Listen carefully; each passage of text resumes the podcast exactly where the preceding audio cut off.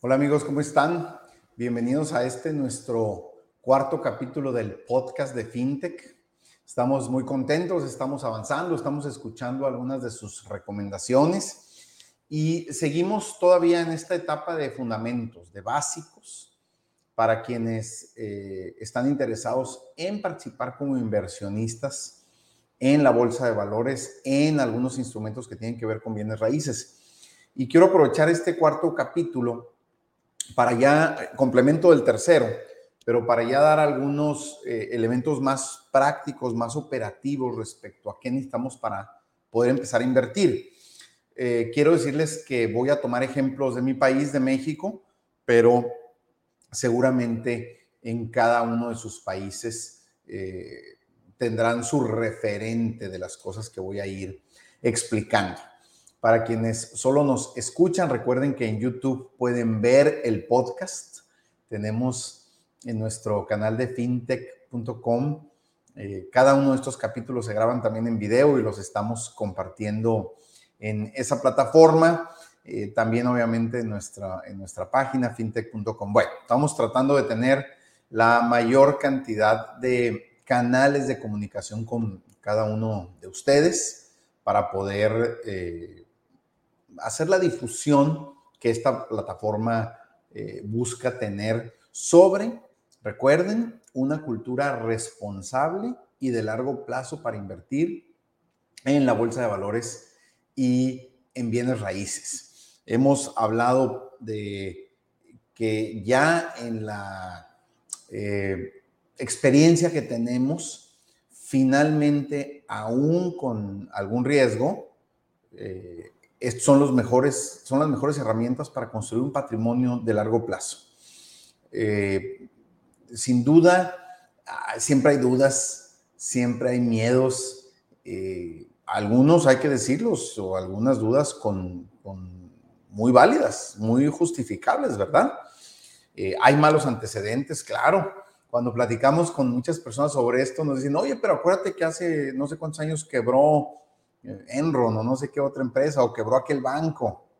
Claro, y nuestra plataforma, en nuestra plataforma nunca hemos dejado de decir, eh, hay riesgos, hay, hay cosas que hay que cuidar, pero también nos gusta hacer la reflexión, digamos, que alguien me diga un negocio en el que no haya riesgo, ¿verdad?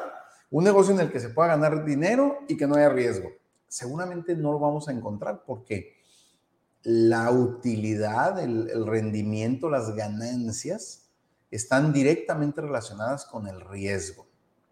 A algunos, la respuesta a veces más sencilla es, no, mejor compro una casa, mejor compro un local, mejor compro una oficina y la rento y ahí no tengo riesgo.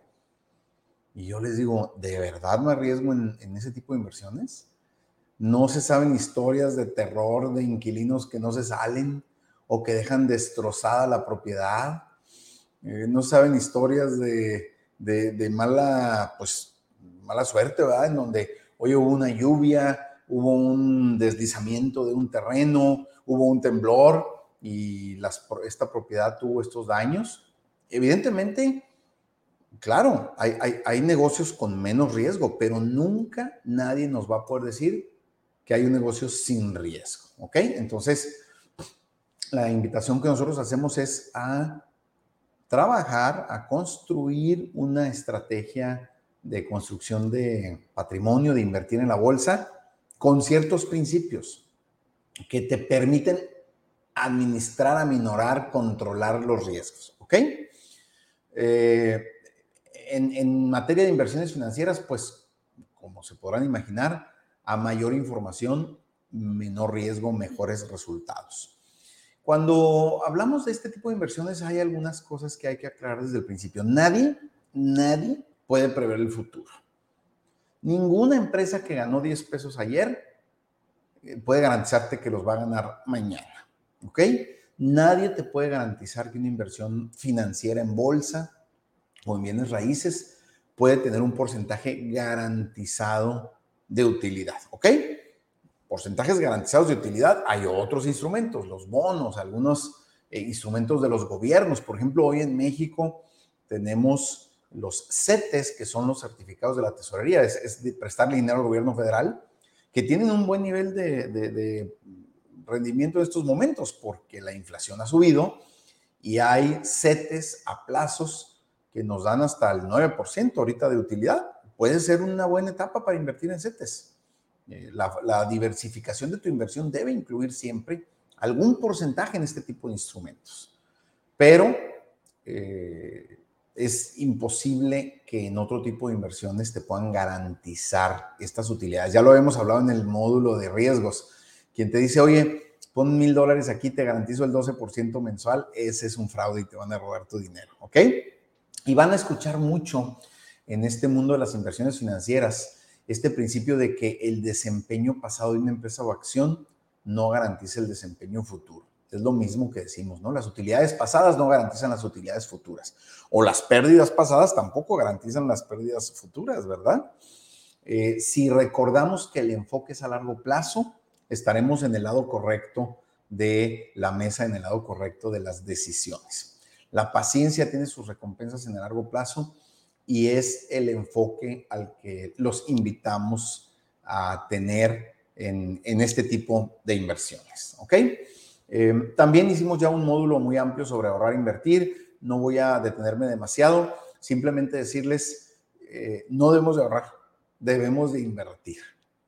Eh, parece pues un poco exagerado, pero si el ahorro lo entendemos como guardar dinero en un colchón, en un cajón, en el refrigerador o en una cuenta de banco que no da intereses, eso es perder dinero. Debemos invertir, debemos poner nuestro dinero a trabajar para que crezca. Y el interés compuesto es un gran aliado para la creación de riqueza. El interés compuesto vamos a hacer después un módulo especial, pero recuerden que se refiere a invertir, reinvertir las utilidades y seguir invirtiendo. O sea, es este modelo que hemos hablado, de decir, bueno, yo puedo ahorrar 500 pesos a la semana o al mes, lo voy a hacer cada semana o cada mes y las utilidades de esa inversión las voy a reinvertir. Y así el interés compuesto hace que la, eh, el patrimonio crezca, ¿ok? Todo esto, evidentemente hay que hacer un análisis respecto a nuestra edad, a nuestras posibilidades. Yo puedo invertir mil pesos al mes, yo puedo invertir mil dólares al mes. Bueno, depende de cada persona pero al final todos podemos empezar. Eh, hay, otro dicho que van a escuchar mucho, eh, oye, ¿cuándo es el mejor día para empezar a invertir? Y siempre te dirán, el mejor día para empezar a invertir fue ayer, pero, pero, el segundo mejor día para hacerlo es hoy. Así es que eh, no se preocupen, oye, yo tengo 20 años, yo tengo 60 años, yo gano mil pesos, yo gano 100 mil pesos, no importa. Todos en nuestra etapa de vida, en nuestra posibilidad económica. Podemos hacerlo hoy. Gracias a Dios ya la tecnología nos permite tener opciones para invertir, pues literalmente desde 100 pesos. Obvio, eh, este, es un, este es una apertura, este es un arranque, ¿verdad? Nosotros que utilizamos el broker GBM en México y en Estados Unidos utilizamos brokers como TD, Ameritrade o Interactive Brokers. Entonces ellos pueden empezar a invertir desde el mínimo, 100 pesos, 10 dólares, 20 dólares. Claro, la, la idea es que esto crezca eh, en la medida de tus posibilidades, pues lo más rápido posible. No, no, no vas a decir, hoy voy a meter 100 pesos y de ahí a ver mi patrimonio en 20 años, pues iba a crecer, pero la idea es que sí, 100 pesos, pero 100 pesos cada semana, 300 pesos cada semana, 500 pesos cada semana. O sea, que hagas un plan que sea cómodo, que sea viable con tus posibilidades, pero que seas consistente y disciplinado para mantenerlo. ¿Ok? ¿Qué necesitamos para empezar a invertir en la bolsa? También habrá módulos más detallados sobre este tema. Aquí en una reflexión rápida, decirles, bueno, lo primero que necesitamos, y, ahora sí que falta aquí un paso previo, ¿no? Necesitamos una cuenta en un banco, una cuenta en un banco de nuestro país. Después necesitamos tener una cuenta en una casa de bolsa, esto que les decimos. En nuestro caso, el ejemplo es GBM Plus para México. Eh, TD Ameritrade o Interactive Brokers para Estados Unidos. Algunos ciudadanos de otros países como nosotros en México nos permiten abrir cuentas en TD Ameritrade y en Interactive Brokers. Cada uno de ustedes en su país podrá ir buscando cuál broker le conviene. Hay que transferir el monto que deseamos invertir. Vamos a seleccionar las acciones o instrumentos en los que deseamos invertir. Las compramos, evaluamos la evolución de nuestra inversión y volvemos a empezar volvemos a transferir, volvemos a seleccionar, a comprar y a evaluar, y etcétera. Aquí, como se pueden dar cuenta, este es un ciclo en, estos, en estas tres fases. Transferir nuevos recursos, seleccionar instrumentos para comprarlos y evaluar nuestra inversión. Y lo que estamos generando de, dividendos o de utilidades en el broker, pues dejarlo y también reinvertirlo. Ese, es el interés compuesto, ¿no? Eh, debemos también tomar en cuenta, amigos, y, y haremos algún módulo en su momento, sobre los temas fiscales. Parte de la visión responsable y prudente es entender que en todo tipo de inversión financiera eh, hay que cumplir con nuestras obligaciones fiscales. En cada país esto cambia, incluso dentro de nuestro país, en México, va a cambiar respecto a tu situación, si tienes otros ingresos o no. Aquí nosotros no somos asesores fiscales, les recomendamos acercarse con su contador de confianza y asesorarse sobre este tema. Las casas de bolsa te van a ayudar, van a retener parte de los impuestos, pero al final tú necesitas tener una asesoría fiscal adecuada para que también, además de estar ganando tu dinero, estés tranquilo fiscalmente con tus obligaciones. ¿Ok? En Latinoamérica lo decíamos, eh, somos malos para invertir en la bolsa, no tenemos esa cultura, no nos dieron esa educación. Hay que, por eso esta plataforma como FinTech busca transmitir esta conciencia, esta, esta idea de que se puede invertir con responsabilidad. Eh, en la pandemia, una de las cosas que crecieron para bien, por ejemplo en México, pasamos de alrededor de 300 mil personas a 940 mil, casi el triple que tienen inversiones en la bolsa. Pero aún con esto, imagínense, en México somos más de 125 millones de habitantes, ¿no? O sea, en, en México somos menos del 1% de personas que invierten en la bolsa. Y en Estados Unidos, por ejemplo, el porcentaje es de más del 50%.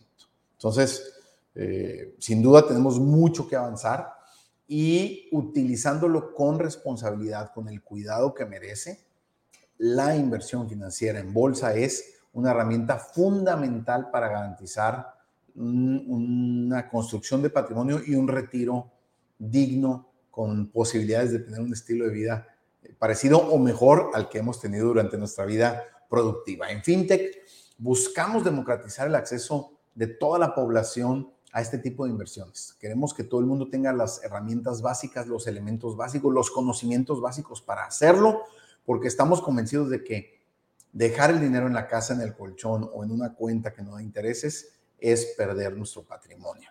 La pura Afore, para México por lo menos, no siempre va a garantizarte esos ingresos que tú quisieras. Y además del Afore, tú puedes invertir en la bolsa e ir construyendo pues un patrimonio a largo plazo. Así es que esa es la invitación que les hacemos. Visiten nuestro portal fintech.com, fintech.com. inscríbanse, súmanse a nuestra comunidad y vamos juntos a construir ese patrimonio con decisiones responsables de largo plazo, invirtiendo a su ritmo, a su posibilidad sin pagar intermediarios, haciéndolo directo con eh, su broker, con su bolsa, con su eh, intermediario bursátil, eh, que hoy en día muchos ya no cobran comisiones, lo cual también es muy bueno. Y eso nos permite que la mayor parte de nuestra inversión se vaya a construir patrimonio. Muy bien, pues muchas gracias. Este fue el cuarto capítulo de nuestro podcast FinTech. Los esperamos en el siguiente y como siempre compartimos nuestros datos de contacto, nuestro correo contacto arroba fintech.com y nuestro WhatsApp eh, más 52 686 148 78 88. Muchas gracias por acompañarnos. Compartan nuestro podcast, pónganos algún comentario, califíquenlo y eh, compártanlo con alguien que crean que se puede beneficiar de tener esta información. Muchísimas gracias. Que tengan un bonito día.